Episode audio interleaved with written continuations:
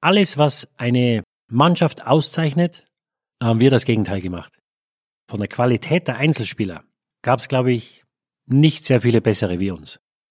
Aber wir haben uns einfach gegenseitig zerfleischt, nicht respektiert, missachtet und wir waren keine Mannschaft. Phrasenmäher, der Fußballpodcast mit Kai Tramann. Und damit herzlich willkommen, moin moin, zu Phrasenmäher Folge 2 mit Didi Hamann. Falls du vielleicht die erste Episode mit Didi verpasst hast oder falls du sie vielleicht einfach nochmal hören möchtest, weil sie dir so gut gefallen hat, geht ganz locker, indem du einfach den Phrasenmäher in deiner Podcast-App abonnierst, also bei Spotify, bei Apple Podcasts oder wo auch immer du möchtest. Das Schöne daran, das kostet nichts und du bekommst eine Nachricht aufs Handy, sobald hier die nächste Folge für dich abrufbar ist. In Folge 1, da hat der Didi Hamann über seine Zeit im Gefängnis in Australien berichtet. Er hat uns erzählt, wie er als Nacktflitzer bei der Nationalmannschaft aufgetreten ist. Und heute, in Folge 2, da spreche ich mit Didi Hamann über seine Erinnerungen an die Zeit beim FC Bayern. Und das waren nicht nur gute. Am Ende war es so schlimm, dass der Didi einfach nur noch weg wollte. Und zwar nach England. Klar, auch über die Zeit dort reden wir. Wir reden über eine Schießerei in einem Restaurant. Wir reden über den Champions League-Sieg mit Liverpool. Und ganz am Ende, da verrät uns Didi Hamann auch, wer in seiner persönlichen Top 11 spielt und mit welcher Aufstellung er dort überrascht. Los geht's heute mit einer Frage von Christian Nährlinger. Der war mal Sportdirektor beim FC Bayern und viel früher, da war er Didi Hamanns Mitspieler in der Bayern-Jugend. Und um diese Zeit, als Didi Hamann und Christian Nährlinger noch wesentlich jünger waren, darum geht's jetzt auch in der ersten Frage. Viel Spaß im Phrasenmäher mit Didi Hamann.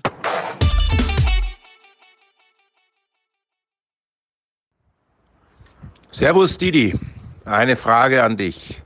Als du zum ersten Mal beim FC Bayern für die U19 in den Bus gestiegen bist, ich weiß gar nicht mehr genau, wohin wir gefahren sind, hattest du einen wunderbaren Anzug an. Die Frage, welche Farbe hatte dieser schöne Anzug?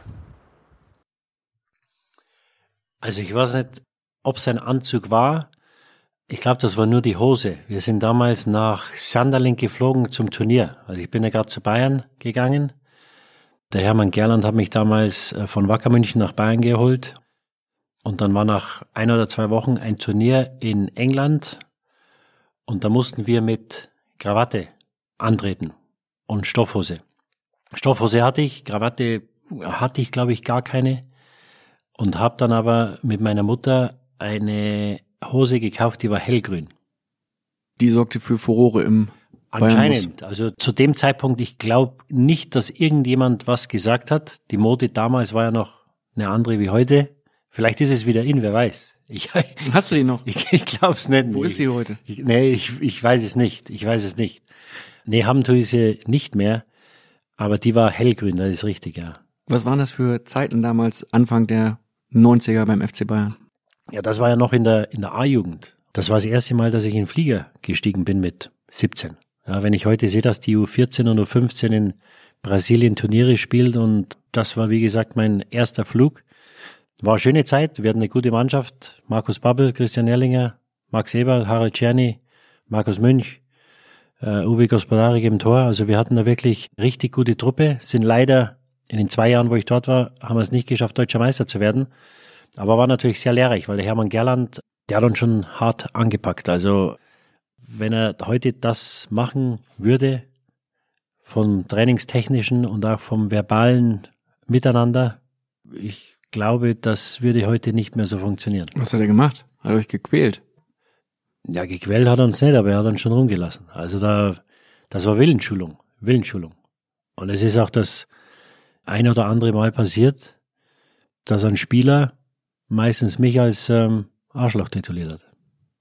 Und du hast das dann über dich ergehen lassen, weil du wusstest, ja, natürlich. Ich nicht Nein, das war ja, der Hermann war ja, das war ja wie ein, ich möchte sagen zweiter Vater, aber er war ein unheimlicher Förderer und er hat äh, mit Giovanni Trapattoni und meinem Vater hat er den größten Anteil gehabt, dass ich eine Karriere im, im Profifußball gehabt habe oder haben konnte und er hat es ja nur gut gemeint und äh, das eine besagte Mal er hatte halt immer das Gefühl, dass ich nicht genug mache. Nur ich hatte Problem, wenn wir mit der A-Jugend in Vilshofen gespielt haben oder in Dingolfing und in, nach 60 Minuten 6-0 vor waren, dann ist es mir schwer gefallen, den letzten Schritt zu machen. Und das hat er mir immer angekreidet. Und dann hat er einem das ein oder andere Mal gesagt, wenn wir am Nachmittag trainiert haben und die Profis zufällig auch, hat er gesagt, schau hin, Hamann, da könntest du auch mitspielen. Könntest eine Million verdienen und hier läufst rum für 1500 Mark damals noch. Und ähm, ja, das sind natürlich alles Sachen, die, die sind hängen geblieben. Wie gesagt, er war ein unheimlicher Einfluss, nicht nur für mich, glaube ich, für alle anderen auch. Also der Hermann, ich glaube, dem haben wir alle sehr viel zu verdanken. Wo liegen die großen Unterschiede zwischen den 90ern und jetzt äh, 30 Jahre später, dem Jahre 2020? Ja, was ihr vorhin angesprochen habt, diese Eigenverantwortung oder Eigeninitiative, die wurde bei uns halt noch anders gefördert. Der hat ja gewisse Sachen an die Hand gegeben oder gewisse Basics mitgegeben und da musstest du auch zum Teil selber Lösungen finden. Also es gibt gewisse Regeln, an die musst du dich halten, auch auf dem Feld. Aber andere Sachen, die kann dir keiner erklären, weil es, es ist ja, im Fußball ist ja alle Sekunde, alle zwei Sekunden ist ein, ist ein unterschiedliches Bild. Das verändert sich ja je nachdem, wo der Ball ist, je nachdem, was der Gegner macht. Du hast ja immer andere Bilder, auf die du vorbereitet sein musst. Und das geht nur, wenn du selbst Entscheidungen triffst und das auch förderst in den jungen Spielern. Und das war bei uns so. Heute, wenn du einem 14-Jährigen sagst, mach das, dann sagt er, warum? Warum soll ich das machen? Wie soll ich das machen? Und das ist dem geschuldet, dass wir viel zu früh den Kindern versuchen, viel zu viel zu erklären. Und das ist kontraproduktiv. Du hast dann ab 94 für die Bayern in der Bundesliga gespielt. Wie schwer war es damals für dich, dich durchzusetzen in dieser Bundesliga-Riege? Ich war dann bei den Amateuren 18 Monate und habe einige Tore gemacht dort, hatte aber nie das Gefühl, dass ich eine Möglichkeit. Ich habe ab und zu bei den Profis mittrainiert, war aber auch körperlich, also ich war bis 16, 17 immer der Kleinste. Also ich bin äh, sehr spät habe ich angefangen zu wachsen und habe mich auch körperlich nicht bereit gefühlt, mit den Profis zu spielen. Für die Bayernliga, dritte Liga hat's gereicht, aber für ganz oben hatte ich selber das Gefühl, war ich einfach körperlich nicht ausgewachsen genug, selbst mit 18, 19, um da mitzuspielen. Und das war nur eine Zeit, wenn der junge Spieler hochgekommen ist, und ich habe das einige Male selber erfahren, dann warst du da freiwillig. Also da hat keiner versucht, dir zu helfen. Da haben die dich als möglichen Konkurrenten gesehen und da hat's Feuer gegeben. Im Training? Ja, da wurdest du abgegrätscht. Das hat gar keinen interessiert. Foul gab's ja damals im Training eh noch nicht. Da waren einige dabei, ob das Wouters, Effenberg, ja, und ein, zwei andere, die haben schon wissen lassen, wer, wer Chef ist, ja. Aber das war eine Schule, die möchte ich nicht missen, ja. Und ich glaube, dass das den Jungen heutzutage wirklich das eine oder andere Mal abgeht. Ich glaube nicht, dass es wirklich produktiv war, wie es damals war, aber mir hat es mit Sicherheit nicht geschadet. Ging das in der Kabine dann weiter? Dieses sich behaupten müssen und abgegrätscht werden? Ja, ich, du gehst natürlich dann in die Kabine, wenn du dich bei denen umziehst und willst natürlich, ziehst dich irgendwo im Eck um, dass keinen Weg bist. Und dann stellst du unter die Dusche. Das sind 20 Duschen, dann kommt der erste rein und sagt er, zieh mal ab. Wie? Stehst unter meiner Dusche. Gehst unter die nächste. Ja, und, und so war es damals. Und das war einschüchternd, das war nicht immer schön, aber es war eine Erfahrung. Das klingt ja fast äh, noch schlimmer als in deiner Nacht im Knast in Australien. ja, ich habe schon einiges mitgemacht da. Nee, das war einfach die Zeit und äh, wenn man heute äh, das jemandem erzählt, dann schlagen die, die Leute die Hände über den Kopf zusammen, weil heute werden Trainer vorgeladen, die vielleicht das Kind mal verbal zu hart angreifen oder den Spieler zu hart angreifen. Und wie gesagt, wir müssen da schon vorsichtig sein, dass wir irgendwo da die Balance halten. Wenn jemand was nicht macht oder anders hätte machen sollen, dann muss man auch in der Lage sein, das zu sagen und vielleicht einmal lauter zu, zu sagen oder sagen zu dürfen. Und das war halt einfach so. Am 15. April 1995 hast du dann für ein Highlight in der Bundesliga gesorgt. Weißt du noch welches? Nee. Ich helfe dir ganz kurz. Mitbeteiligt waren Sven Scheuer, Sammy Kufur Ah, und Marco Grimm. Grimm. Ja, und Giovanni Trapattoni. ja. Ja, ich war damals der vierte Vertragsamateur, der in Frankfurt reinkam. Wir haben das Spiel, glaube ich, 5-2 oder 5-3 gewonnen. 5-2, ja. Genau. Und ja, wusste natürlich zu dem Zeitpunkt keiner. Ich war froh, dass ich reinkomme, weil es Prämie gibt. Wieder ein Spiel mehr zur Jahresleistungsprämie. abgehakt. Aber leider war ich der, der vierte. Also die anderen drei waren schon drauf. Was äh, damals verboten war, laut Statut. Ja, Trapp wusste es nicht. Klaus Augenthaler hätte es wissen können. Klaus war das nicht bewusst oder, oder hat nicht dran gedacht. Und ähm, ja, es war natürlich ungute Sache. Also wie gesagt, ich konnte natürlich, sage ich mal, am wenigsten dafür.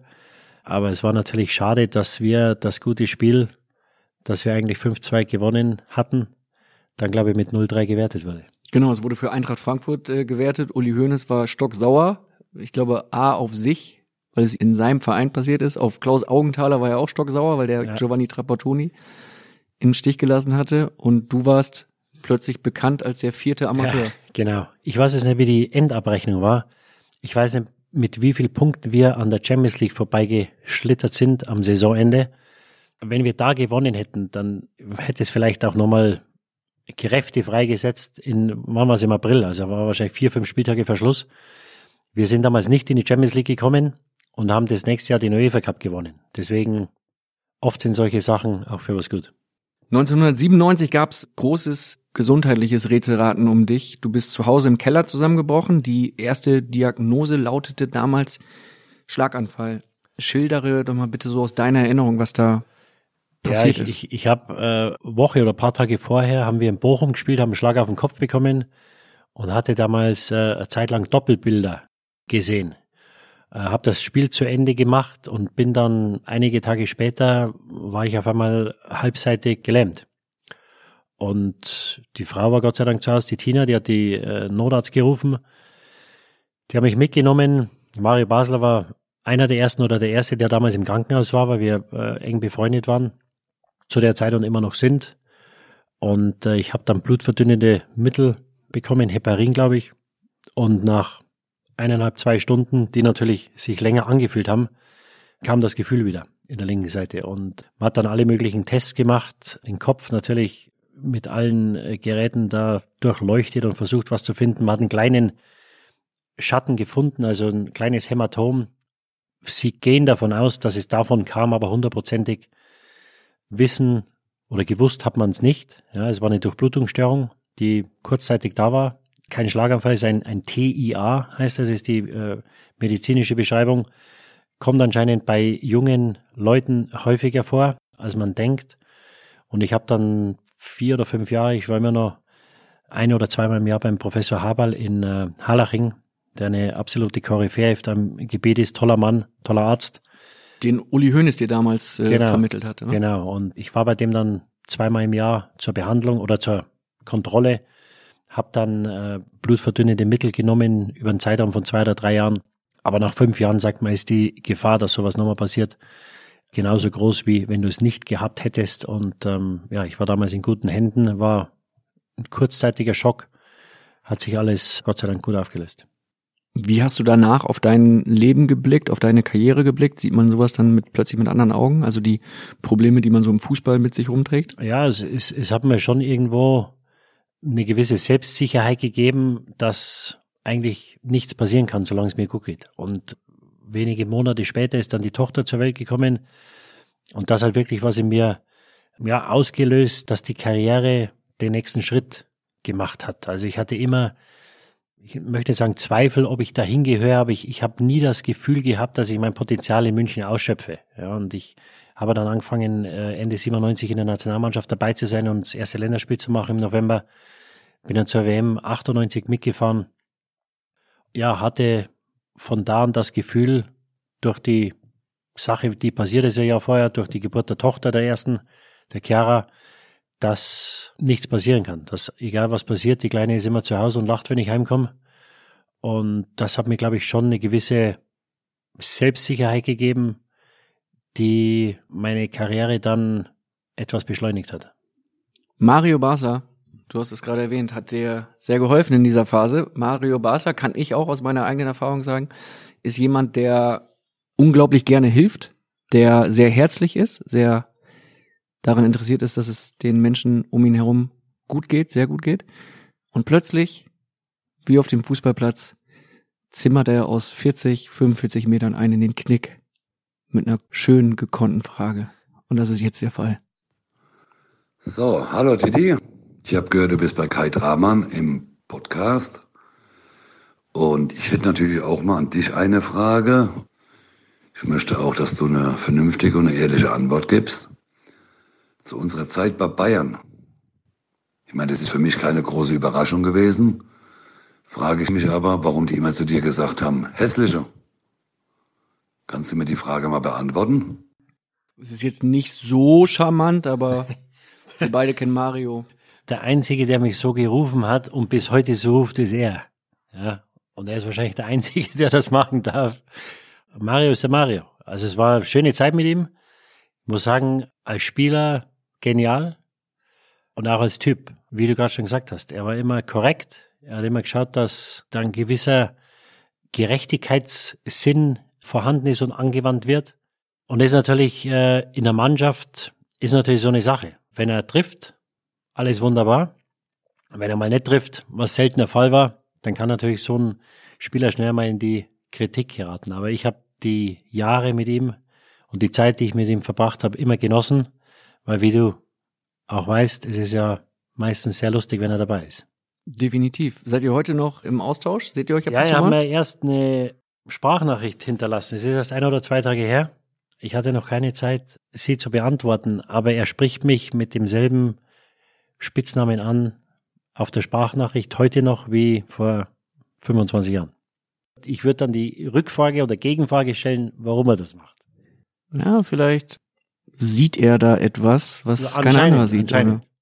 Du hast bei äh, den Bayern Trainerlegenden gehabt wie Rehagel, Trapattoni, Beckenbauer. Mit wie viel äh, Respekt und wahrscheinlich auch teilweise Angst bist du da reingegangen? Relativ wenig. Ich hatte natürlich riesen Respekt vor diesen Leuten.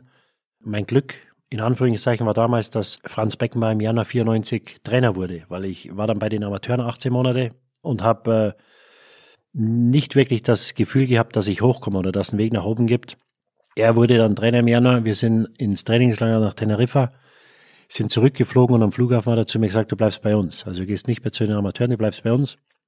Hab mich dann postwendend im ersten Spiel nach der Winterpause gegen Stuttgart zu Hause eingewechselt. Bei arktischen Temperaturen 18 oder 20 Grad minus äh, haben wir zu Hause gegen Stuttgart 3-1 verloren. Bin ich 20 Minuten vor Schluss rein bei 1-3 und habe das erste Mal gespielt. Und Trapattoni kam dann äh, im Sommer drauf. Dann kam Otto Rehagel und das waren alles erfahrene Trainer natürlich, an deren Lippen ich gehangen bin, wenn sie was von sich gegeben haben. Also sie waren alle auf ihre Weise brillant, haben mir als jungem Spieler unheimlich viel vermittelt. Ich hatte zum Teil ein Problem damit, wie einige Spieler oder auch der Verein mit den Trainern dann umgegangen ist. Ja, bei weil- wem konkret war das der Fall? ja, bei allen. Also es war ja Trapp musste gehen das erste Mal, weil es den Leuten nicht gepasst hat. Dann kam Otto. Das hat den Spielern oder einigen Spielern nicht gepasst. Der musste gehen. Dann kam Trapp wieder. Das hat denen auch nicht gepasst. Dann kam Ottmar Hitzfeld. Also Wer waren denn da so die besten Seger im Team, die versucht ja, haben, den Trainer ich zu will sehen? jetzt keine Namen nennen, aber als Mannschaft Die, die muss ich auch mal kurz Also, als Mannschaft war es einfach so, dass aufgrund des engen Verhältnisses einiger Spieler zu Uli Hoeneß und Karl-Heinz Rummenigge war es einfach so, dass der Trainer da massivst oder die Autorität massivst untergraben wurde. Und Mehmet Scholl war einer. Haben wir schon mal in der früheren Phrasenmäher-Folge gehört? hat er selber gesagt, Nee, Lothar. Lothar hatte mal sowas angedeutet, sagen wir mal so. ist ja egal, wer es war. Nein, ist ja nicht egal. war, das war für mich der größte Grund, damals versuchen, woanders unterzukommen, was anders zu machen. Alles, was eine Mannschaft auszeichnet, haben wir das Gegenteil gemacht. Wir haben brillante Einzelspieler gehabt. Wir waren Meister 97 und dann Pokalsieger 98, UEFA Cup 96. Wir hätten von der Qualität der Einzelspieler, dann gab es, glaube ich, nicht sehr viele bessere wie uns. Aber wir haben uns einfach gegenseitig zerfleischt, nicht respektiert, missachtet und wir waren keine Mannschaft. Und trotzdem waren wir in der Lage, UEFA Cup zu gewinnen, einen Pokal zu gewinnen und mal Meister zu werden. Das zeigt eigentlich, was möglich gewesen wäre, wenn. Und wie gesagt, das waren zwei Trainer, also Franz hat mich hochgeholt damals und Trapatroni und, und Rehagel in den drei oder vier Jahren, die haben mich beide sehr gefördert. Ja, und ich bin beiden zu großem Dank verpflichtet. was sie damals gemacht haben. Und deswegen war es für mich natürlich umso schmerzhafter zu sehen, zum Teil, wie mit beiden dann umgegangen wurde und wie sie ja, aus München vertrieben wurden. Andi Herzog hatte auch hier im Phrasenmäher schon mal davon gesprochen, wie Otto Rehagel damals abserviert wurde, weil es einigen Mittelfeldspielern, Offensivkräften nicht so gefallen hat, dass Andi Herzog da so eine zentrale Rolle spielt bei Otto Rehagel. Das hat dem Otto bestimmt nicht geholfen, dass der Andi denselben Sommer kam. Äh, aber da sieht man mal, wie, wie mächtig die Mannschaft oder einige Spieler in der, in der Zeit und in der Phase waren. Und äh, vom ersten Tag war Misstrauen da und einem Andy Herzog, der ein brillanter Spieler war mit, mit außergewöhnlichen Fähigkeiten, ihm wurde nie die Chance gegeben, sein Potenzial in München abzurufen. Ja, und das ist ja eigentlich, was eine Mannschaft auszeichnet, dass du Spieler holst, dass du den, den in das Kollektiv einbindest dass die Mannschaft besser wird. Weil umso besser die Spieler sind, umso besser du zusammenspielst, umso größer natürlich die Möglichkeit, dann auch als Mannschaft Titel zu gewinnen. Und das war etwas, was mir brutal missfallen ist. Das war eigentlich der Grund, warum ich gesagt habe, 98, sagt mir, was ihr Ablöse wollt. Einen Verein finde ich schon. Und ich wäre zu der Zeit oder zu dem Zeitpunkt wahrscheinlich überall hingegangen, weil mich das gegenseitige Misstrauen und dieses gegenseitige Aufreiben genau das ist, was eine Mannschaft nicht machen darf, nicht machen soll. Und ich bin froh, dass ich dann einen Schritt nach England gegangen bin, wo ich ein komplett anderes Umfeld und eine komplett andere Stimmung in der Kabine kennengelernt habe. Kurz bevor du nach England gegangen bist, 1998, gab es am 10. März eine Rede von Giovanni Trapattoni, wo er auch so ein bisschen über ein paar Dinge gesprochen hat, die beim FC Bayern stattgefunden haben. Thomas Strunz hatte sich etwas nicht nur erlaubt. Wer noch? Das war, äh, ich glaube, der Scholli damals, Thomas Strunz, Mehmet Scholl, vielleicht noch einer, die auf Schalke nicht gespielt haben, Tag vorher oder zwei. Wir haben da 2-0 verloren und dann haben sie ihrem Unmut freien Lauf gegeben und haben halt äh, Journalisten erzählt, dass sie hätten spielen sollen. Und das ist was Trapp, ich glaube, er hat das nicht gewusst, was da passiert ist, die sechs Monate vorher, sonst wäre damals nicht so explodiert, weil für ihn war es unverständlich und er hätte nie geglaubt, dass Spieler über Mitspieler in der Presse sprechen. Ja, weil er sagt immer, wenn du sagst, ich sollte spielen, dann sagst du indirekt, dass du besser bist wie derjenige, der spielt. Und das ist respektlos dem gegenüber, der in der Mannschaft ist. Und so ist es meiner Meinung nach. Ich bin da voll bei Trapp. Er sagt, in Italien gab es sowas nicht. Und als er dann erfahren hat, was einige Spieler gesagt haben, was auch schon vorher passiert ist, aber er wusste es, glaube ich, einfach nicht, gab es diese berühmt-berüchtigte Pressekonferenz. Und du bist einer der heimlichen Helden in dieser Rede. Wir hören mal rein. Strunz! Strunz ist zwei Jahre hier, gespielt sein Spiel. Ist immer verletzt. Was erlaube... Strunz! Letzte Jahre Meister geworden mit Amann, äh, in der Liga. Diese Spieler waren Spieler. Er war Meister geworden ich muss schmunzeln und zur selben Zeit könnte ich weinen. Ja.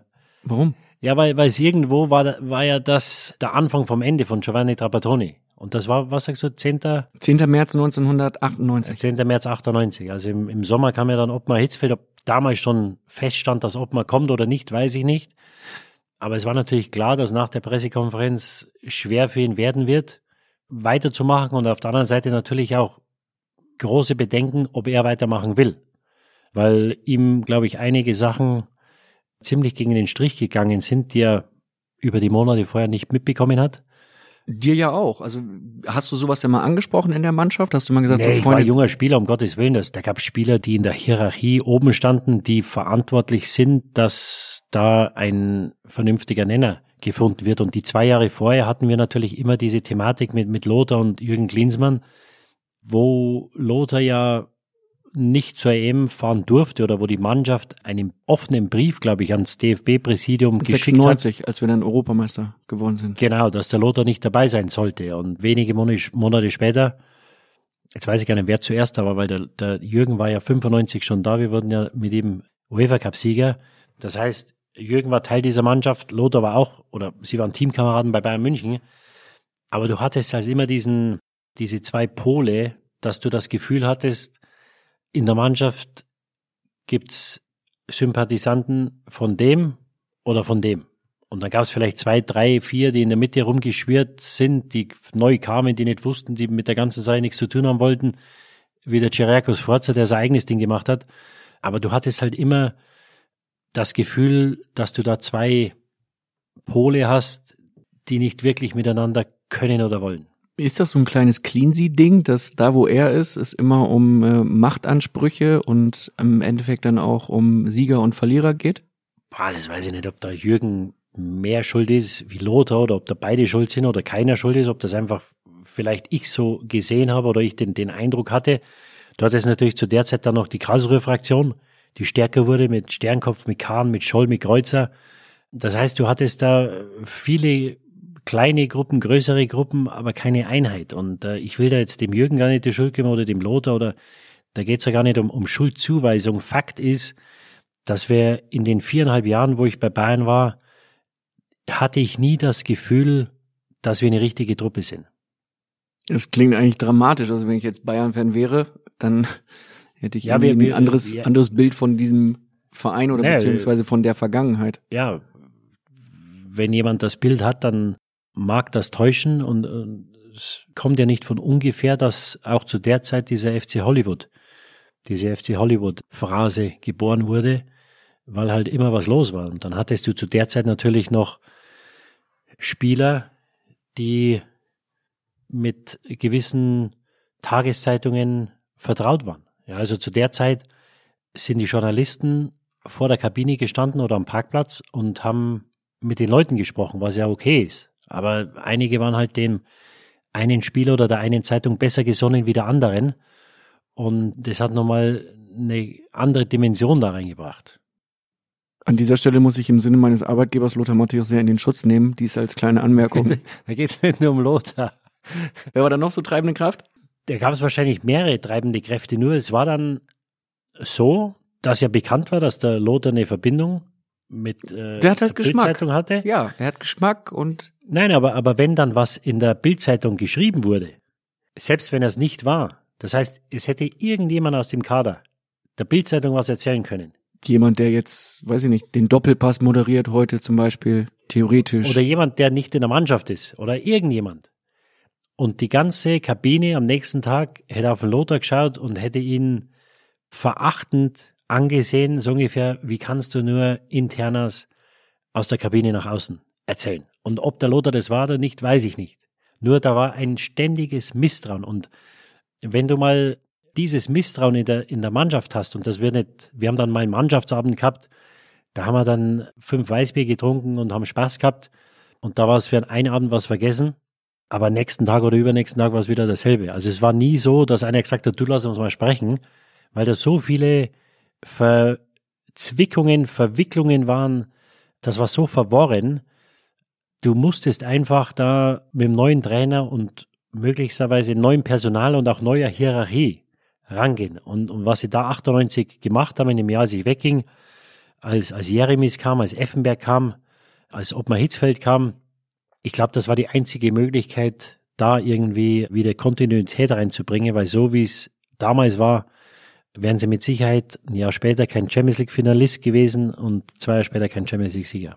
Lothar, um das nochmal eben festzuhalten, ist natürlich eine absolute Phrasenmäher-Legende, hat hier äh, im Jahre 2019 Folgen hingelegt, die sich jeder gerne nochmal anhören kann in der jeweiligen Podcast-App, die fantastisch waren und hat sich als absoluter Phrasenmäher-Ehrenmann behauptet. Ne? Also Nein, um Gottes Willen nicht. Ich ich hab Lothar. vom, nein, ich habe vom Lothar unheimlich viel gelernt und das war jetzt kein Vorwurf an Lothar. Ich habe nur gesagt, dass ähm, halt diese Verbindung gab und wenn mal was drin stand, egal ob er, ich wusste zum Teil auch nicht, mir, mir war das egal, ob, ob die Geschichte von ihm kommt, von wem anders, aber du hast halt die Möglichkeit gehabt, was ich, das was ich sagen will, ihm eins auszuwischen, indem du einer Zeitung oder irgendjemanden was steckst. Ja, und, und das wussten die Leute natürlich.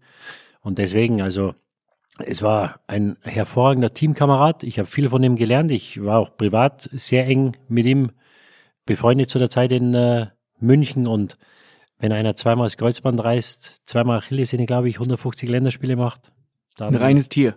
korrekt. Du hast damals gesagt, der Prophet im eigenen Lande zählt nichts. Es ist kein Vorwurf, aber den Neuzugängen bei den Bayern schenkt man mehr Aufmerksamkeit als dem eigenen Nachwuchs. Und bis dann nach Newcastle gegangen. Genau.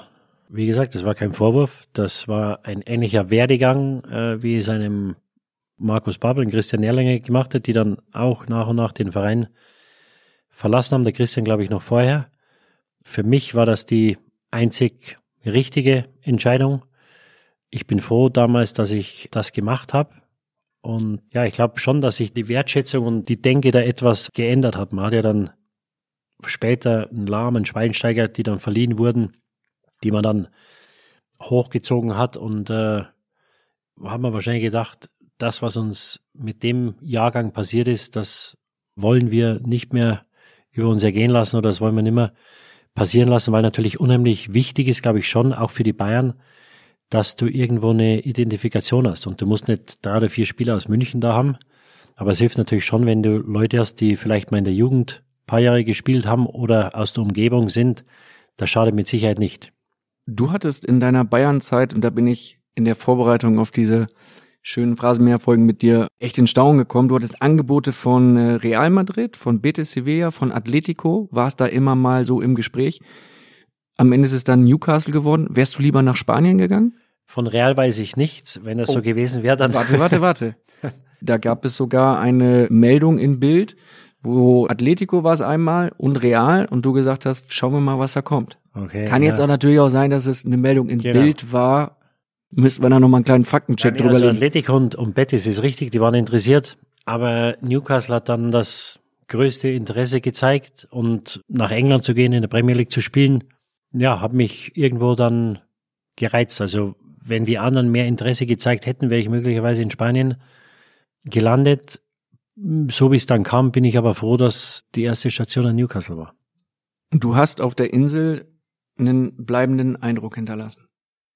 Unter anderem auch durch ein äh, sehr besonderes Tor. Wir werden dieses Tor nochmal ähm, in der Facebook-Gruppe mit dem Namen Phrasenmäher posten. Am 7.10.2000 in Wembley. 1 zu 0 gegen England.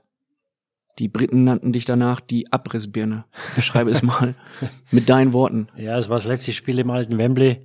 Wir hatten die enttäuschende EM 2000 hinter uns und ja, haben lange Zeit keine große Nation mehr geschlagen und äh, sind da, ja, das war Anfang der Qualifikation, das erste oder zweite Spiel, glaube ich, sogar erst nicht mit sehr großen Erwartungen oder Hoffnungen hingefahren. Die Engländer hatten natürlich auch ihre Probleme. Die sind damals, glaube ich, in der Vorrunde mit uns ausgeschieden in Portugal.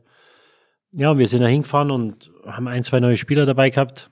Aber ja, wir hatten einen neuen Trainer, aber irgendwo auch Spirit, dass wir gesagt haben, so, neuer Anfang, Rudi ist da, der hat gesagt, vergesst, was war. Und so, jetzt geht's von vorne los. Und dann haben wir da ein richtig gutes Spiel gemacht.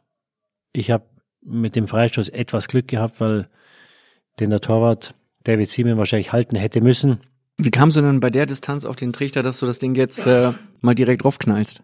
Ja, es wurde, glaube ich, kurz vorher die Regel geändert, dass man nicht mehr auf die Mauer warten muss, bis sie gestellt ist. Und es war, glaube ich, Mehmet Scholl damals und Michael Ballagi. habe gesagt, nee, nee, lass mal liegen. Ich schieße den. Für Scholli war es eh zu weit. Hab mir gedacht, ich probier's mal.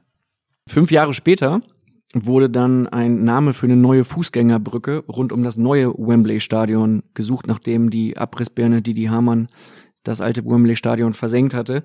Deutsche Fans warfen damals den Namen Didi Hamann Bridge ins Rennen. Das Internet drehte durch, wie man es damals noch genannt hat.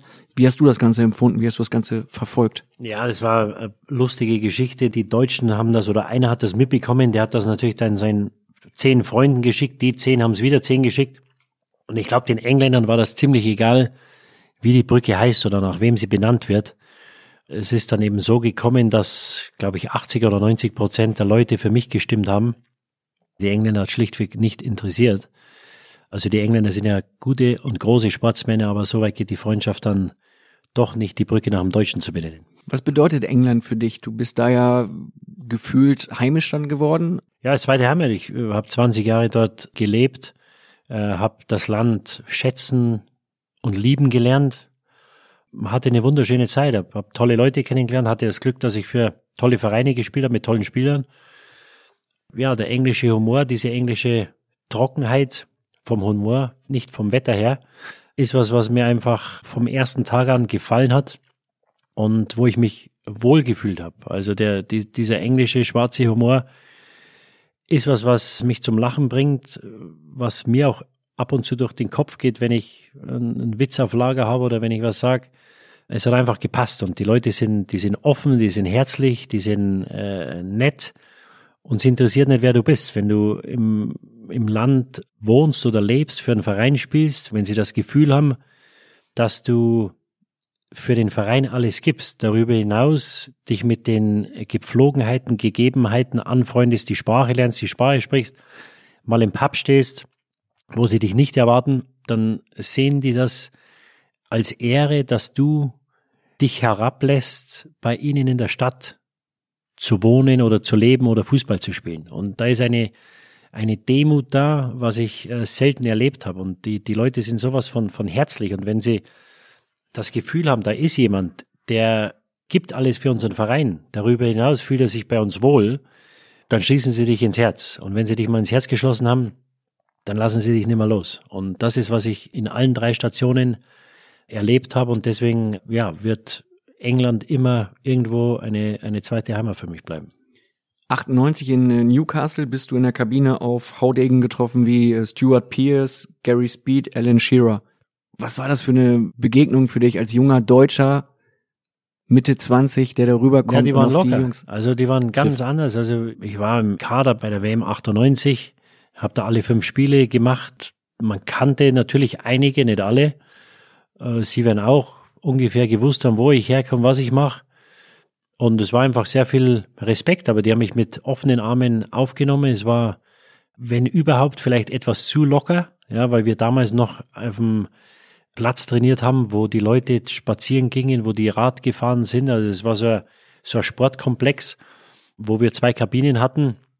Also da war nichts mit Entmüdungsbecken und äh, wir waren froh, wenn die Duschen warm waren. Ja, also es war komplett was anderes, was ich in München vorgefunden habe. Aber irgendwo hat es zusammengeschweißt. Und immerhin hat dich dann keiner aus der Dusche vertrieben. Korrekt, ja. Wenn es nur einer gemacht hätte, dann hätten die Leute erstmal gedacht, der macht einen Spaß und wenn er keinen Spaß mehr hätten sie gesagt, pass mal auf, das nächste Mal stecken wir dich in die Eistonne. Die waren komplett offen und das war, ja, gab natürlich einen Wettbewerb dann und ich kam später hin. Es waren nur zwei oder drei Wochen bis zum ersten Spiel. Es war natürlich dann ein Wettbewerb, aber Kampf um die Plätze, aber alles auf, auf Augenhöhe, alles fair und kameradschaftlich. Und das war genau das Gegenteil zu dem, was ich in München vorgefunden habe. Dann ging es weiter ein Jahr später nach Liverpool. Ja, ich hatte die Möglichkeit, nach Liverpool zu gehen. Äh, nach einem Jahr hat sich etwas hingezogen, aber äh, letztendlich ging es dann doch durch und ich wusste natürlich über den Verein die Historie, die der Verein hat und die Tragödien auch. Werbung. Servus, hier spricht Christian Falk, euer Bayern Insider. Im Bild-Podcast Bayern Insider gibt es die heißesten Gerüchte rund um den FC Bayern jeden Freitag. Kommt mit und ich nehme euch hinter die Kulissen des Rekordmeisters. Werbung Ende.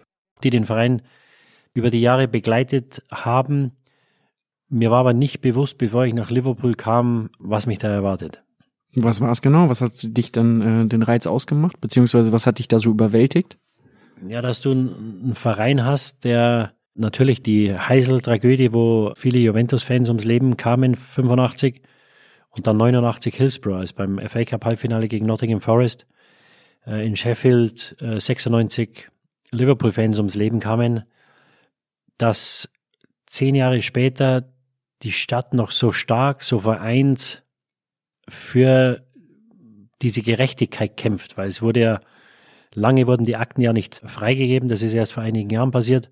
Und ich war dann acht Monate später, am 15. April 2000, war jedes Jahr zum Jahrestag von Hillsborough war ein Gottesdienst im Stadion, wo zwischen 10 und 15.000 Zuschauer oder ja Andächtige im Stadion waren, die der Toten gedacht haben, wo einige Leute Reden gehalten haben. Und da waren 15.000 Leute da. Und dann wurden äh, 96 Kerzen angezündet für jedes der Opfer. Es haben Leute gesprochen, die ihre beiden Töchter verloren haben, die sich eingesetzt haben für diese Justice for the 96, die sich auch eingesetzt haben, dass irgendwann diese Akten herausgegeben werden. Und das war eine Stunde lang Gänsehaut, starre Trauer, unheimlich schwer, das zu beschreiben, wenn man, wenn man sieht, wenn jemand spricht, der seine beiden Töchter dort verloren hat, die zum Fußballspiel fahren und nicht zurückkommen. Und ich bin damals vom Stadion weggefahren nach Hause und habe mir gedacht, ich muss alles in meiner Macht Stehende tun, um diese Leute nicht zu enttäuschen. Und das hat mir eine emotionale Bindung mit dem Verein gegeben, die ich nicht mal in München hatte, wo ich ja aufgewachsen bin. Äh, in Newcastle war ich nur ein Jahr.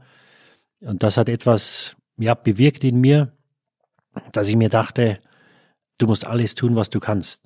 Die Leute wollen nur, dass du dich hundertprozentig für den Verein einsetzt und alles in deiner Macht Stehende tust, um erfolgreich zu sein. Und ich glaube schon, dass in den Jahren, wo ich dort war, dass viele Spieler in dem Jahr, wo ich kam, kamen sechs andere, waren alles Ausländer. Und ich glaube auch, dass einige der anderen, ich habe nie mit jemandem drüber gesprochen, dass die ähnlich dachten und dass das irgendwo einen Zusammenhalt schafft, der in den entscheidenden Situationen, wenn es mal nicht so läuft, dir vielleicht die ein, zwei, drei Prozent gibt, dass du sagst, wir machen das jetzt.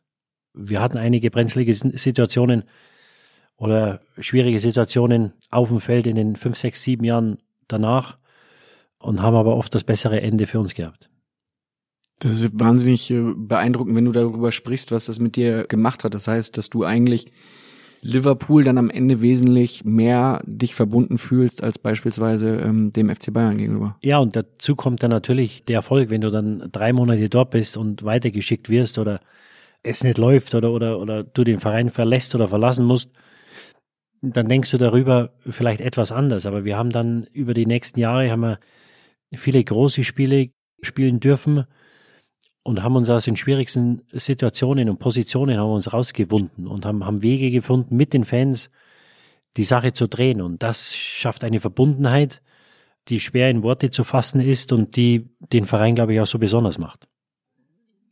2000 kamen dann auch äh, Christian Ziege und Markus Babbel nach Liverpool. Hast du die eigentlich als Deutscher so ein bisschen mit hingelotst nach Liverpool?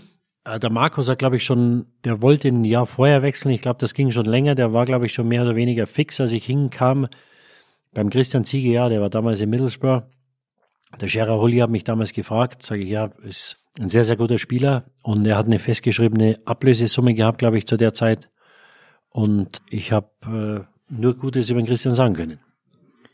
Der Markus Babbel hat eine Frage, die uns zu einem Thema führt, wo ich mir noch nicht ganz sicher bin, ob das gut ist oder schlecht ist für alle Phrasenmeerhörer. Servus Didi, hier spricht der Markus Babbel. Äh, ich wollte dich mal fragen, wie du es damals empfunden hast, als Christi Berg auf der Weihnachtsfeier vom FC Liverpool gespielt hat.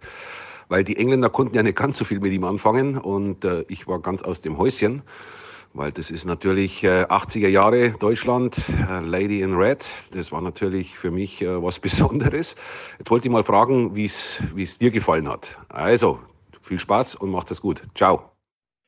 Ja, mir hat es sehr gut gefallen. Ich kann mich noch erinnern an diese erste Weihnachtsfeier, als er gespielt hat. Äh, der hat sich dann auch noch zu uns an den Tisch gesetzt. Ich bin immer noch in Kontakt oder befreundet mit ihm. Ich habe ihn dieses Jahr erst gesehen am Gasteig mit Familie. Ich dachte immer, der wäre noch irgendwo in den Katakomben von Wetten das eingeschlossen. Ich dachte, Thomas Gottschalk hätte den immer nur so zweimal im Jahr rausgefahren. Ja. ja, nee, da ging's los. Also als der Thomas Gottschalk beim BR war, da ging die Sache, glaube ich, los, als er ihn da öfter mal eingeladen hat und dann mit Wetten das und äh, ja, die Engländer waren etwas distanziert, weil ihnen das etwas zu lahm war. Wir hören mal eben ganz kurz rein, ja, weil viele, gerne. viele Phrasenmäherhörer, ich kann mir vorstellen, dass die bei allem, was so heute an äh, Musik über alle Plattformen schwert, noch nicht wirklich wissen, was Christa Burke so verzapft hat. Wir hören mal eben rein und äh, bleibt wach, geht gleich weiter.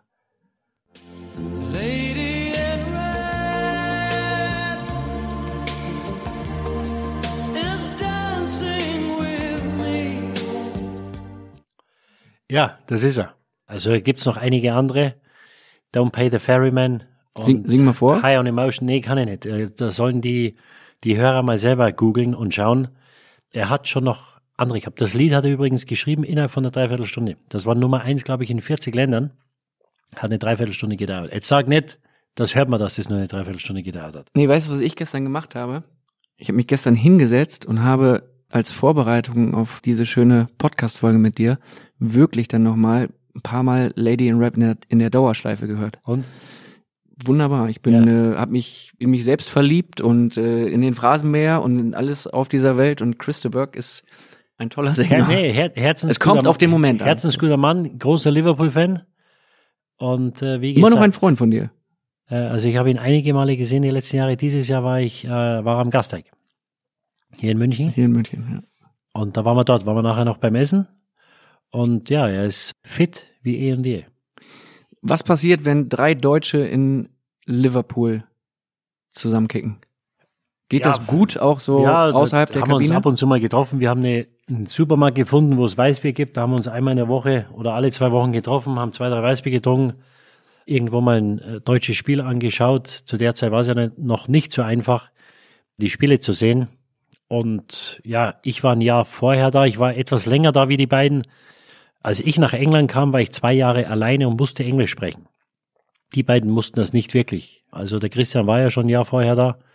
Sein Englisch war okay. Markus hat sich etwas schwer getan am Anfang, weil er natürlich, wenn es was gab, kam er zu mir. Aber ich habe natürlich gern geholfen, aber war schön, die Jungs, die ich schon aus München kannte, dann in Liverpool zu begrüßen. Und wir haben ja da in dem Jahr 2001 ein recht erfolgreiches Jahr gehabt. 2000 im Oktober Habt ihr was erlebt? Als ich das gelesen habe, habe ich gedacht, das kann also nicht wahr sein. Ich lese mal vor. Horrorminuten für die Fußballnationalspieler Didi Hamann, Christian Ziege und Markus Babbel. Die Stars des FC Liverpool saßen mit ihren Frauen beim Essen, als drei maskierte Männer die Tür eintraten und einer von ihnen mit einem Schnellfeuergewehr losballerte. Zwei Restaurantgäste wurden verletzt. Die Deutschen konnten sich gerade noch in Sicherheit bringen. Was habt ihr denn da gemacht? Ja, nee, wir waren beim Essen. Das war lokal vom Freund von mir oder von uns, wo wir eigentlich jeden Samstag waren. Anscheinend war da jemand an der Bar gestanden, den jemand gesucht hat und ich weiß jetzt gar nicht, ob wir da, wir waren im Eck gesessen, ob wir da richtig in Gefahr waren. Es war natürlich nicht angenehm, weil ein oder zwei Schüsse fielen. Aber ich glaube, da kam einer rein und hat, hat ihm in den Fuß geschossen oder versucht, den Fuß zu schießen. Wir sind dann unter den Tisch ein oder zwei sind auf die Toilette und haben sie da verbarrikadiert. Aber es war innerhalb von wenigen Sekunden war das wieder vorbei. Ich will jetzt nicht lachen, weil es nicht wirklich witzig ist, aber ich habe die Sache ehrlich gesagt schon wieder vergessen gehabt. Also ich, ich habe, als du es gerade rausgezogen hast und ich habe die Überschrift hier gelesen. Hamann, Babbel und Ziege in Schießerei verwickelt. Ja, Wie kann man sowas denn vergessen? Ja, man verwickelt waren, das weiß ich nicht. Da hat irgendjemand jemanden gesucht und wir waren halt am falschen Ort zum falschen Zeitpunkt. Aber es ist ja nichts passiert, deswegen alles okay. Nein. Nö, nichts passiert. Zwei Verletzte. Ach so, ja, uns ist nichts passiert. Christian Siege sagte damals, zuerst dachten wir an einen Scherz, es klang wie Feuerwerkskörper, einige Spieler gingen unter dem Tisch in Deckung. Im Nachhinein muss ich sagen, das war alles andere als Spaß. Ihr wart in Lebensgefahr, Didi.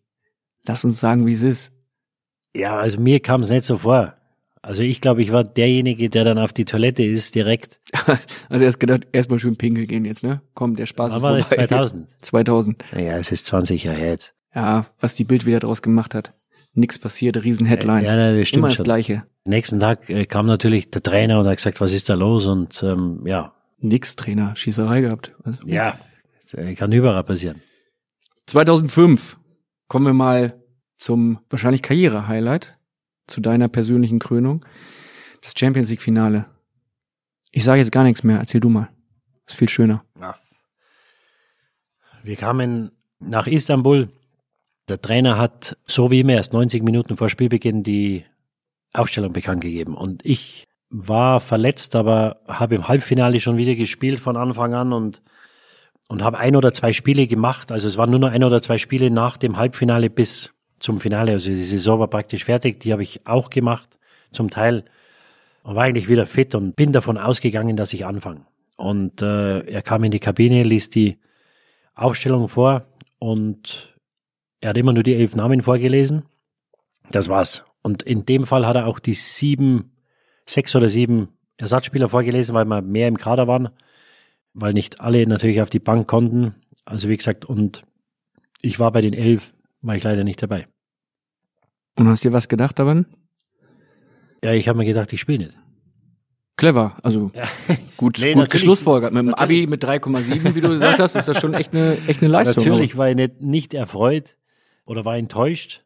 Ja, was fühlst du denn in dem Moment, wenn du in diesem Finale spielen willst und weißt, nee, Arschlecken, du sitzt auf der Ja, Bank. du, du kannst nichts machen. Das ist, ich, ich habe ja vorhin gesagt, das hat uns in München gefehlt, dieser Zusammenhalt, dass einer sagt, okay, ich spiele nicht, ich unterstütze denjenigen, der spielt, der vielleicht für mich spielt. Und deswegen natürlich war ich enttäuscht. Nur mein vorheriger Trainer, äh, Gerard Hulli, ein Franzose, der französischer Nationaltrainer war, der nach Liverpool kam, der hat immer gesagt, wenn ihr nicht spielt, dann könnt ihr ein oder zwei Minuten, könnt ihr grantig sein, dann ist vorbei und dann unterstützt ihr die Mannschaft und dann macht ihr das, was ihr zu tun habt. Und an diese Worte habe ich mich erinnert. Und dann ist es ja so, dass es kann sich einer verletzen beim Aufwärmen nach fünf Minuten, nach 20 Minuten und dann musst du in der richtigen mentalen Verfassung zu sein, der Mannschaft zu helfen. Und das bringt ja nichts, da jetzt halt den Kopf ins Sand zu stecken und zu sagen, alles scheiße hier und der Trainer ist ein Idiot und der will mir nicht und das geht nicht. Ich mache hier auf, was weiß ich, ich boykottiere hier. Nee, nee, es waren Spieler, die großen Anteil hatten, dass wir nach Istanbul kamen, die waren gar nicht auf der Bank. Die haben gespielt, als fünf verletzt waren oder sechs verletzt waren. Die waren gar nicht auf der Bank im Finale. Die hätten es wahrscheinlich genauso verdient gehabt wie die 18, die auf der Bank und gespielt haben. Deswegen war es dann, ich möchte nicht sagen ein einfaches, aber ich, ich kann das schon vernünftig einschätzen, dass ich gesagt habe, so, jetzt wird die Truppe unterstützt, wir sind hier miteinander und du musst dich selber deine eigenen Interessen hinten anstellen. Das ist einfach so im, im Mannschaftssport. Deswegen ist es das Schönste in der Mannschaft, Erfolg zu haben, weil da viele Faktoren zusammengehören und jeder zieht am selben Strang, wie beim Tauziehen. Und das habe ich dann gemacht. Habe mich warm gemacht, bin rein, habe mir die erste Halbzeit angeschaut. War natürlich keine einfache Kost. 0 zu 3. Ja. Und dann Ja, dann schlug deine Stunde. Ja, das, das wusste ich natürlich noch nicht. Ich bin in die Kabine gegangen und ich war, ich war leer. Also ich dachte, der Zug ist abgefahren. Ja, wir haben eine riesen Chance gehabt hier, das fünfte Mal die Champions League zu gewinnen. Da darfst du dann den Pokal behalten. Und ich bin in die Kabine gegangen und, und ich war zu dem Zeitpunkt war ich 31 und ich habe mir zu dem Zeitpunkt natürlich schon oft mal, wenn ich nicht gespielt habe, machst dir Gedanken, schaust du das Spiel an und sagst, ich würde das machen oder ich glaube, hier haben wir ein Problem und, und ich möchte nicht sagen, du denkst wie ein Trainer, aber du denkst schon einen Schritt weiter. Aber in dem Moment bin ich in die Kabine und ich war nur leer. Ich habe an gar nichts gedacht. Weil das Einzige, was mir durch den Kopf ging, war, wir haben eine historische Chance vertan, innerhalb von 45 Minuten das fünfte Mal die Champions League zu holen. Und so bin ich rein und ich habe überhaupt nichts erwartet. Ich wusste nicht, was er macht. Wir haben schon mal gewechselt in der ersten Halbzeit, weil der Harry Kuehl hat ein Problem mit seinen Adduktoren. Da ist der Wladimir Smica rein, der Tscheche. Ich hatte keine Ahnung, was er vorhat, was er macht, wie er es macht. Hattest du zu dem Zeitpunkt das Gefühl, okay, bring mich, weil ich will zumindest spielen? Oder hast du dir vielleicht auch gedacht, weißt du was, 0-3, das Ding ist gelaufen, ich bin dir nicht böse, wenn du mich jetzt auf der Bank lässt? Also gedacht habe ich gar nichts. Wie gesagt, ich war, ich war leer. Wenn mich einer gefragt hätte, ob ich rein will, dann hätte ich wahrscheinlich gesagt, es gibt ja noch fünf andere. Überleg doch mal einen von denen. Ist ein Stürmer dabei, wir brauchen drei Tore. So, wir kamen rein und dann hat er gesagt, setzt euch erstmal hin, trinkt was. Zwei Minuten später kam er, seelenruhig. Also wenn du ihn gehört hättest, den Trainer Benitez, dann hättest du nicht gewusst, ob wir 3-0 führen oder 3-0 hin sind. Hat er gesagt, so, erste Halbzeit ist vergessen. Dann sagte er, wir machen Wechsel. Jimmy Tawari, sagte Jimmy, geh zum Duschen. Didi, du kommst rein. Wir spielen mit drei hinten. Der Grund, warum er umgestellt hat, war, dass ich dann mit Xabi Alonso im zentralen Mittelfeld spiele und wir äh, Steven Gerrard etwas weiter nach vorne schieben, weil er unsere größte Torgefahr war. Ja, und wir brauchen, wenn du drei brauchst, brauchst du erst mal eins. Wir mussten dann schauen, dass wir den Stevie in Positionen bringen, wo er zum Abschluss kommt. Weil er einen riesen Schuss hatte, unheimlich dynamisch war und ja, wir brauchten ein Tor. Ja, dann bin ich raus, habe mich warm gemacht und die Fans haben gesungen. Ich war alleine draußen mit, mit dem Co-Trainer und umso länger ich mich warm gemacht habe, umso mehr kam der Glaube zurück, da ich mir gesagt habe, naja, die haben drei in der ersten Halbzeit geschossen, warum sollten wir keine drei in der zweiten schießen? Und mit jeder Minute wurde der stärker, die Fans haben gesungen und als die Halbzeit dann losging, dachte ich mir, schauen wir mal, was passiert. Wenn wir das erste Tor schießen, schauen wir mal, wie die anderen reagieren. Also innerhalb von 15 Minuten hat sich bei mir das Ding komplett gedreht. Ich habe nicht, ich sage nicht, ich habe geglaubt, wir können das packen oder ich wusste, dass wir es packen können. Nee, nee, ich habe gehofft, dass wir zumindest ihnen einige Fragen stellen. Und schauen wir mal, ob die die beantworten können. Waren die Worte von Rafa Benitez dann der Auslöser dafür, dass sich da in euren Köpfen was verändert hatte? Ja, erstens mal hat das seine Ruhe mit Sicherheit geholfen. Und dann ist es einfach so, oder ich glaube, das ist schon ganz wichtig im Sport, dass du das weißt einzuschätzen. Und es ist ja nicht so, dass wir jetzt 6-0 hinten waren. Natürlich 3-0 gegen eine Weltauswahl, sagst du. Das geht nicht mehr. Nur wir haben 45 Minuten Zeit. Und wir haben auch in der Vergangenheit immer wieder Spiele gehabt, die wir verlieren hätten müssen, die wir irgendwie einen Weg gefunden haben, die zu gewinnen. Was wir hatten, war Zusammenhalt. Und wir waren wirklich, wir waren nicht so gut wie Milan. Wenn, wenn du die 14 Spieler anschaust oder die Kader anschaust, die waren in einer anderen Liga. Aber wir hatten Zusammenhalt. Und wir wussten, wenn der abpfeift, dann sind wir erledigt. Aber vorher werden wir nie erledigt sein, weil wir haben Spiele gedreht, da kommt dieser Liverpool-Mythos, glaube ich, her, die hätte kein anderer Verein drehen können. Ja, also da waren Sachen dabei. In diesem Jahr waren wir gegen Olympiakos im letzten Vorrundenspiel 1 hinten. Wir mussten mit zwei Toren Unterschied gewinnen. Ja, also das heißt, wir mussten gegen Olympiakos mit Rivaldo, mussten wir in der zweiten Hälfte drei Tore machen. Haben wir geschafft. Ja, und dann haben wir gespielt gegen Leverkusen, letzte 16. Juventus mit Tyram, Nedved, Pirlo, italienischer Meister. Dann haben wir gespielt gegen Chelsea im Halbfinale. Alonso gesperrt im Rückspiel. Englischer Meister. Haben wir alles im Weg geräumt. Ich wusste oder ich dachte, wenn wir es eins schießen, dann bin ich mir sicher, wir schießen ein zweites. Und wenn es 3-2 steht, dann möchte ich mal sehen, wie sie reagieren. Weil immer wenn wir es geschafft haben, dass wir Mannschaften in enge Spiele getrieben haben, dass wir es geschafft haben, dass wir irgendwie sie auf unser Niveau runterziehen konnten, dann gab es nur einen Sieger. Gab es keinen besseren wie wir, weil wir keine Fehler gemacht haben. Und wir haben mit Gerard mit Luis Garcia, der ein sehr gutes Jahr gehabt hat in dem Jahr, Sisi hat vorne gespielt, haben wir gewusst, dass wir immer ein Tor machen können. Das war die Hoffnung, dass das so kommt. Wenn es mich fragt, es kommt das so, hätte ich gesagt, nein, das kommt nicht so. Wir müssen tausendmal spielen, dass das vielleicht einmal passiert. Und Gott sei Dank war das eine Mal an dem Abend. Es ist total schön zu hören, wie du davon schwärmst, von diesem Zusammenhalt und gleichzeitig baut sich dann irgendwie wieder diese Frage auf, warum konntet ihr bei Bayern München sowas nicht haben? Wie gesagt, das wissen, glaube ich, die Verantwortlichen auch dass damals als Hitfeld kam, dass sie wussten, es muss sich was ändern. Wenn du keinen Zusammenhalt in der Mannschaft hast, egal wie gut die Spieler sind, wirst du nie was gewinnen. Ja, dann kannst du mal Pokalsieger werden. Zu der Zeit konnten wir auch mal deutscher Meister werden, weil wir wahrscheinlich so viel besser waren von der Qualität wie alle anderen. Ja, wir hatten ja äh, mit Kostadinov, mit Papa, mit Klinsmann, mit Matthäus, Kahn im Tor, Babbel, Basler, Sforza, Herzog. Das waren ja alles europäische klasse Spieler. Ja, dann hattest du noch einen jungen Ziege dabei, Christian Nährlänger, Markus Babbel, meine Wenigkeit, Oliver Kreuzer. Das waren ja Spieler, die waren in ganz Europa gefragt. Ja, nur wenn du den Zusammenhalt in der Mannschaft nicht hast, dann wirst du nie den ganz großen Wurf landen. Und wir konnten nur Meister werden, weil wir anscheinend so viel besser waren wie die anderen. Sonst wäre es nicht gegangen.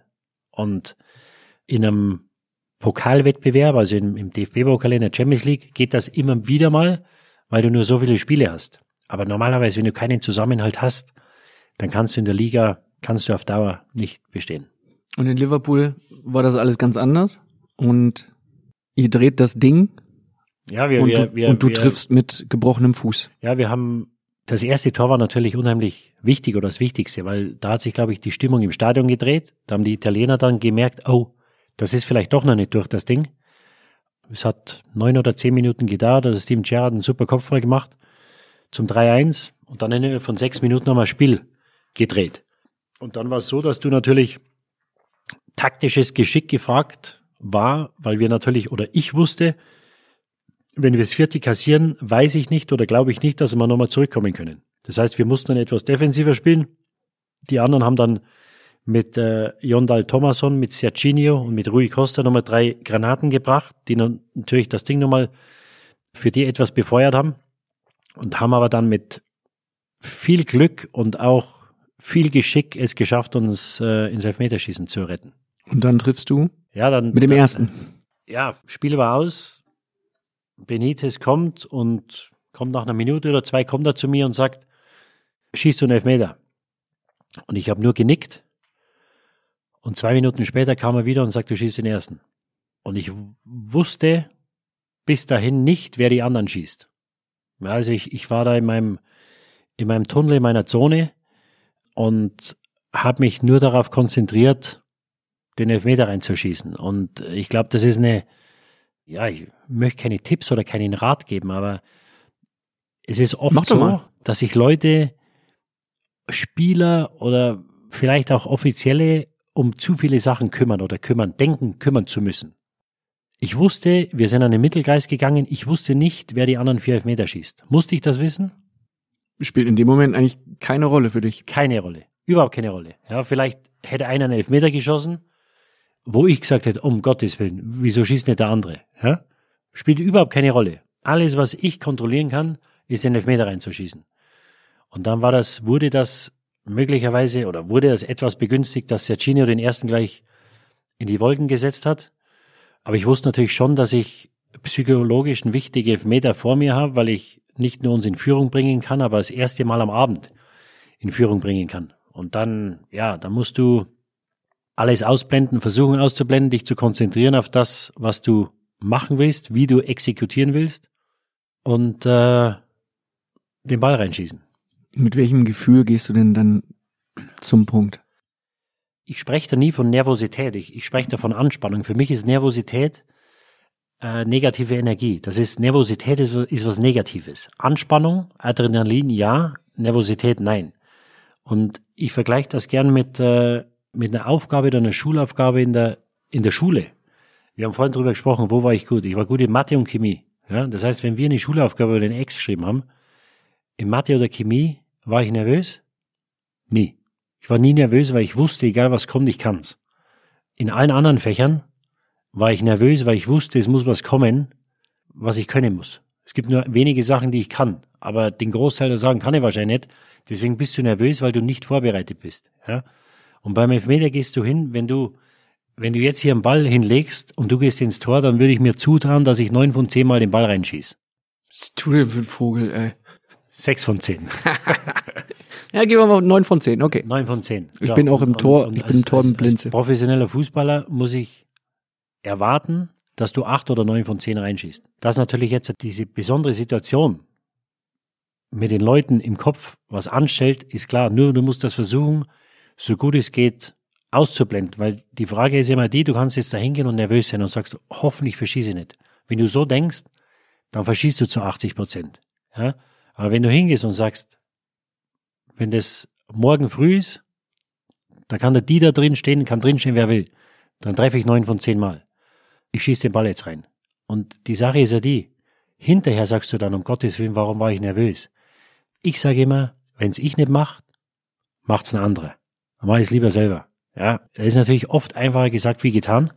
Nur du musst versuchen, diese Nervosität in Freude, in Anspannung umzuwandeln und musst das einfach versuchen, die Größe des Moments zu vergessen. Ich weiß, das ist oft einfacher gesagt wie getan, aber es hilft dir nicht.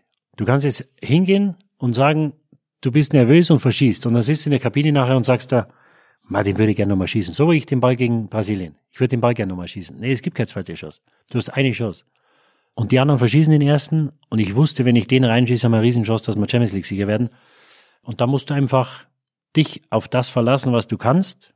Musst Selbstvertrauen, Selbstbewusstsein in deine eigene Fähigkeit haben. Und ich wusste, dass ich in meine linke Ecke schieße, wenn er sich nicht früh bewegt. Es ist einfacher, Tempo zu generieren, wenn du über deinen Standfuß kommst. Und er stand drin, er ist natürlich ein großer Mann, fast zwei Meter. Umso näher du hinkommst ans Tor, umso weniger Platz denkst du ist. Aber du musst da schauen, dass du irgendwo die kleine Kugel an ihm vorbeibringst, was mir Gott sei Dank gelungen ist. Hast du diese Einstellungsgeschichte, hast du das trainiert? Ist dir das angeboren? Hast du es mal irgendwo aufgeschnappt? Wie bist du dazu gekommen, dass du es so... Nee, ich glaube, das ist ja keine Kernphysik oder was ich da erzähle. Das ist eigentlich was ganz Normales.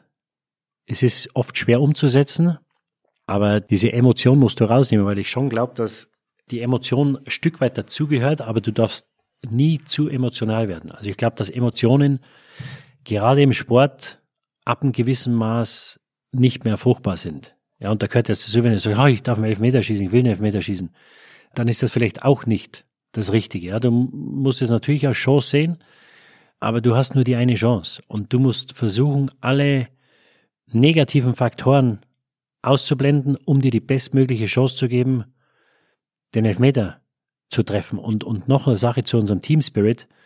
Es ist ja oft der Fall, dass du Spieler suchen musst, die schießen. Ja. Luis Garcia wollte unbedingt schießen, hat der Trainer nicht gelassen. Xabi Alonso, der den Elfmeter im Spiel verschossen hat, hat den Nachschuss reingeschossen, hat keinen geschossen. Das heißt, es waren fünf Spieler, die sich gemeldet haben, die sagen, nee, ich schieße ein. Garcia wollte einen schießen, Alonso hätte wahrscheinlich auch eingeschossen, wenn er musste. Das heißt, es waren schon mal sieben Spieler, von den anderen vier weiß es nicht, die gesagt haben, nee, nee, ich schieße einen. Das zeigt nochmal, dass jeder in der Lage war und gesagt hat, nee, nee, ich laufe nicht davon, ich schieße einen. Und die letzte Sache, die drei Meter, die verwandelt wurden von uns, wurden verwandelt von wem? Von den drei Ersatzspielern.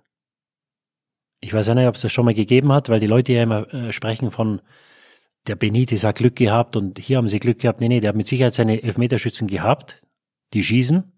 Nur das hat sich dann natürlich geändert durch die Spieler, die reinkamen.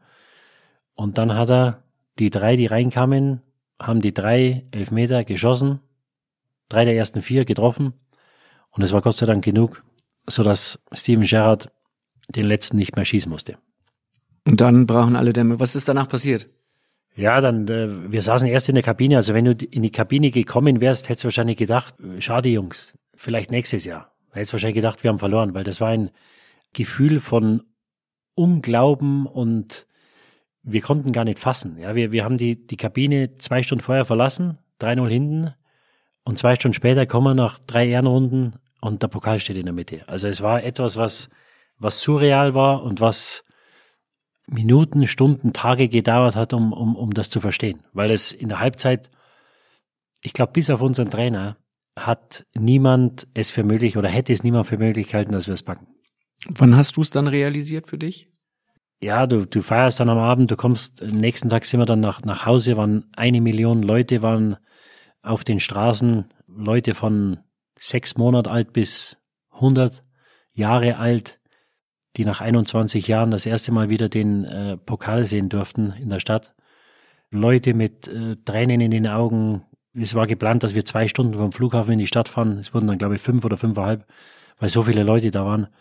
Die Freude in den Augen, in den Gesichtern der Leute zu sehen, das sind äh, Sachen und Szenen, die werde ich nie vergessen. Und das ist eigentlich das, warum wir das machen und was den Beruf ja, ich möchte sagen, Beruf, das Fußballspielen zu dem macht, was es ist, weil es einfach bei den Leuten Emotionen freisetzt, weil es bei den Leuten Freudegefühle freisetzt und, und erwirkt, die du nur im Sport bekommst. Und Liverpool ist eine Arbeiterstadt. In Liverpool gibt es den Fußball und die Beatles.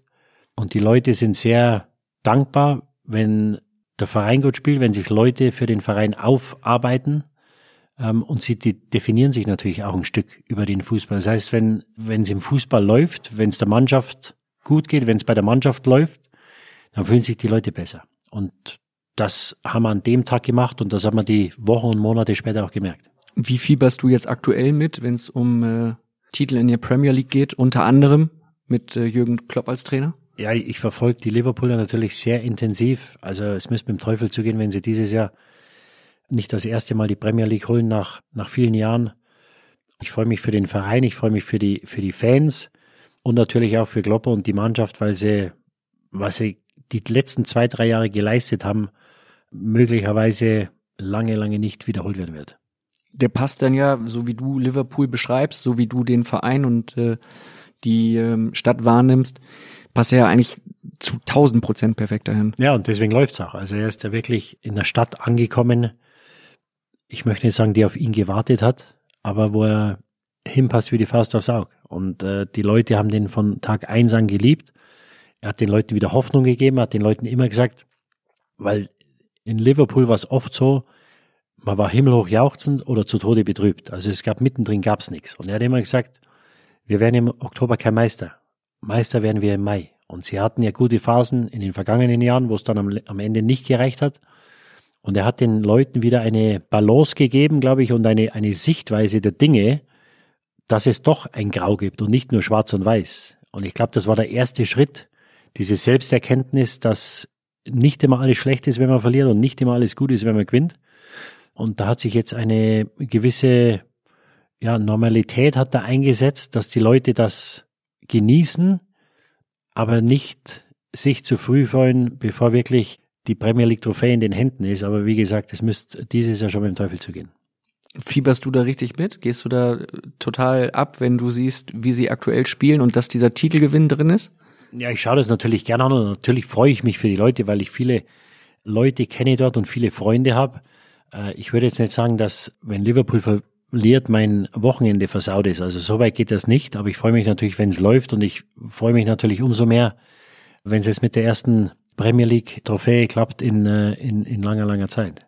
Du warst nach äh, Liverpool dann noch in Manchester von 2,6 bis 2,9. Hatte mit dem Manchester City, welches es heute gibt, eigentlich nicht mehr viel zu tun, ne? Es ging los, es wurden dann mit äh, Martin Petrov, mit Corluca, mit Elano, dann Rubinho, äh, wurden die ersten Spieler gekauft. Also es war der, der Start dessen, was kam, Nigel de Jong, Company, die kamen in dem, im letzten Jahr, wo ich dort war. Ja, aber man, wusste natürlich nicht, wie es weitergeht. Also es ist ja unheimlich schwer, dir Erfolg zu erkaufen. Und gerade in England ist natürlich sehr viel Geld nötig, das zu machen. Und äh, man wusste, dass die Leute das ernst meinen, aber dass es dann so schnell, sage ich mal, geht und, und mit dieser Power und mit dieser Wucht, dass sie so schnell eine, eine Größe und eine Macht werden, ähm, hat mich schon überrascht. Eine schöne beziehungsweise fiese Frage habe ich äh, mir extra für den Schluss, zu dem wir so langsam kommen, aufgehoben. Und zwar von einem Sky-Kollegen von dir, Michael Leopold. Ich weiß, ihr seid nicht nur Kollegen, sondern auch befreundet und hoffe, dass es nach dieser Frage auch noch so bleibt. Didi, Servus, Leo hier. Du hast mir ja im Herbst letzten Jahres eine ja, große Yoga-Laufbahn prophezeit, also nicht mir, sondern dir selbst. Und äh, deshalb äh, fände ich es ganz spannend für alle, äh, wenn du uns noch einmal aufklären könntest, äh, wer liegt aktuell häufiger auf der Yogamatte? Du oder der Hund? der Alois. In diesem Sinne, liebe Grüße, der Leo. Im, Im Moment wirklich der Alois. Warum? Was ist da los? Ja, ich habe es jetzt die letzten äh, Wochen habe ich es etwas schleifen lassen. Viel unterwegs gewesen und wenn ich keinen Rhythmus habe, soll keine äh, Entschuldigung oder Ausrede sein. Wenn ich keinen Rhythmus habe, dann tue ich mich unheimlich schwer wieder reinzukommen. Das heißt, wenn ich wenn ich das ein, zwei, drei Tage mache, dann mache ich das 15, 20 Tage durch. Wenn ich einen Tag oder zwei Tage aussetze, fällt es mir unheimlich schwer wieder anzufangen. Deswegen der Hund öfter wie ich. Aber ich äh, kann dir versichern, Leo, wenn du zuhörst, das wird sich in naher Zukunft wieder ändern. Und was treibst du ansonsten noch für Sport? Äh, ab und zu laufen, ein bisschen Tennis spielen. Ich will oder wollte Paddeltennis anfangen. Es gibt, glaube ich, nur ein oder zwei Courts in München. Das könnte ein Problem sein und dass wenig Leute das hier kennen. Aber ich muss jetzt mal schauen, dass Sie, wenn es jemand hört, bitte schreiben. Wohin? Ähm, an phrasenmäher.bild.de. An Phrasenmäher, genau. An phrasenmäher.bild.de. Genau, Die E-Mail-Adresse gibt es. Wo man das in München spielen kann. Ich muss eine Sportart finden, bei der ich sportel, ohne dass ich es merke. Das heißt, die mir Spaß macht. Muss ich selber verarschen, oder wie meinst du das? Also, sporteln, ohne dass ich es merke. Ja. Es muss dir so nee. viel Spaß machen. Genau, okay. dass du es gar nicht merkst. Und im Moment also das Laufen, ich, ich mache das, aber also Spaß machen tut das nicht. Fußball will ich auch nicht mehr, äh, weil die Beinchen nicht mehr das machen, was der Kopf will oder können. Ähm, das deswegen, geht mir schon seitdem ich fünf bin, so. Naja. Das ist eine andere Geschichte. Lass mal mal so stehen. Ja. Du bist natürlich als Phrasenmähergast dazu verpflichtet, das steht ganz unten in den AGBs, die du vorher unterschrieben hast, dem nächsten Gast eine Frage zu stellen. Das kannst du mir schicken, wenn es soweit ist, wenn ich weiß, wer der nächste Gast ist. Ja, gerne. Und eine klitzekleine Challenge hast du noch am Ende, und zwar die Didi Hamann Top 11. Ja, Top 11. ich habe es dir vorher nicht gesagt, um dich ein bisschen zu überraschen. Die Top 11 der Mitspieler, die du in deinem Leben so hattest. Stellen wir jetzt spontan eine Top 11 auf. Ja. Also wir spielen Kahn, ist im Tor. Links hinten ist Lisa Razou. Innenverteidigung ist Hypia und Matthäus. Rechts hinten spielt Bubble. Dann spielt im zentralen Mittelfeld spielen wir mit Alonso und Hamann vielleicht? Nee, ich, ich spiele nicht. Nee, nee, ich spiele nicht. Wir müssen umbauen. Wir stellen den, den Lothar, stellen wir in die Mitte mit dem Alonso. Und in die Innenverteidigung stellen wir den Jamie Carragher. Mein Kollege und Champions League Siegerfreund. Genau. Dann haben wir im Mittelfeld, wie haben wir jetzt? Matthäus und Alonso in der Mitte, jetzt haben wir sechs. Jetzt brauchen wir drei, die vor den beiden spielen. Da spielen wir mal in der Mitte auf der 10 mit Steven Gerrard. Auf der anderen Seite spielen wir mit Mehmet Scholl. Und dann spielen wir, in Scholle lassen wir links spielen und rechts spielen wir mit, stellen wir den Basler rein, da freut er sich. Und vorne spielen wir, spielen wir mit Michael Owen. Elf. Wer wäre Trainer in der Truppe? Trainer wäre der Trapp. Sehr schön. Gute Elf. Ja, ich habe bestimmt einige vergessen. Ja, es war jetzt auch ein bisschen unfair, dass Nee, ich nee. damals nee so oft, oft schnell ist es besser, wenn man das spontan macht. Aber ich war natürlich in der glücklichen Situation oder Lage, dass ich in meiner Karriere hervorragende Mitspieler hatte, was natürlich den eigenen Job etwas einfacher macht. Und es ehrt dich sehr, dass du sie selbst nicht aufstellst. Warum? Bist du nicht gut genug für die Elf? Äh, nee, nee, sollen die machen. Schau mal das an. Gab es mal auf der anderen Seite einen Spieler, gegen den du überhaupt keine Lust hattest zu spielen? Einen Gegenspieler? Ich habe gegen, gegen sie dann nie im Pflichtspiel gespielt, nur im Freundschaftsspiel, was natürlich ein bisschen was anderes ist. Also der, der mir oder uns die meisten Kopfschmerzen bereitet hat, war 2000. Damals war Benitez noch Trainer in Valencia. Es war Eimer, Argentinier. Das war die Mannschaft, die zweimal hintereinander im Champions League Finale war. Einmal gegen Bayern verloren, glaube ich, einmal gegen Real. Jahr vorher, glaube ich, sogar den UEFA Cup gewonnen. Der Argentinier Eimer, der ist dann irgendwo in Portugal verschwunden. Unerklärlicherweise, weil das war ein begnadeter Fußballer, der auf der 10 gespielt hat, der schnell war, trickreich war, wendig war, technisch perfekt. Also das war Spieler. Ich hätte gedacht, dass der die Argentinier führt über Jahre, aber aus welchen Gründen auch immer, hat es leider nicht gepackt. Auch übrigens der äh, Erfinder, schlechter Witz muss sein, des äh, Eimersaufens, ne? Ich glaube, wir machen Schluss, Didi. Didi, ich bedanke mich für zwei sehr ehrliche Folgen. Bei all den Erfolgen, die du hast, bist du unglaublich bodenständig. Woran liegt das? Die Eltern wahrscheinlich, die hätten es nie anders erlaubt oder anders kommen lassen. Und ähm, wenn man die das Glück hat, den Beruf oder oder oder den den Hobby zum Beruf zu machen, dann wenn man das über Jahre hinweg machen will, dann gehört da glaube ich eine gewisse eine gewisse Demut äh, dazu. Und wie gesagt, nur weil wir das Talent haben, etwas besser Fußball zu spielen wie andere, heißt ja nicht, dass wir bessere Menschen sind. Und äh, deswegen war das mir immer klar, dass du eine Verantwortung hast, natürlich gegenüber allen anderen, den Fans und auch der Jugend, wenn du das, den Fußball als Beruf ausübst. Und ähm, ich kenne es nicht anders. Ich muss sagen, wir haben vorhin über einige Weggefährten von mir gesprochen. Ich glaube, die sind alle so. Also es gibt den einen oder anderen abgefahrenen oder abgehobenen oder den einen oder anderen Spinner. Aber ich glaube, im Großen und Ganzen sind die Fußballer, Ex-Fußballer, ich glaube, die sind alle ganz okay. Willst du noch einen Spinner nennen? Hast du einen auf dem Kieker? also wenn, wenn ich einen Spinner in der Mannschaft hatte, es kam natürlich mal vor, dann äh, bin ich dem mehr oder weniger aus dem Weg gegangen. Und ich sage jetzt nicht mal Spinner im, im negativen Sinn, aber es gab natürlich welche, die sind mit, wir hatten den, äh, den Gibril Sisse, ist auch ein herzensguter Junge, der auch damals im, im Champions League Finale reinkam, einen Elfmeter geschossen hat, Franzose. Der hatte dann auf seinem Bentley oder Rolls Royce hatte der das, ein Foto seines Kindes auf der Motorhaube.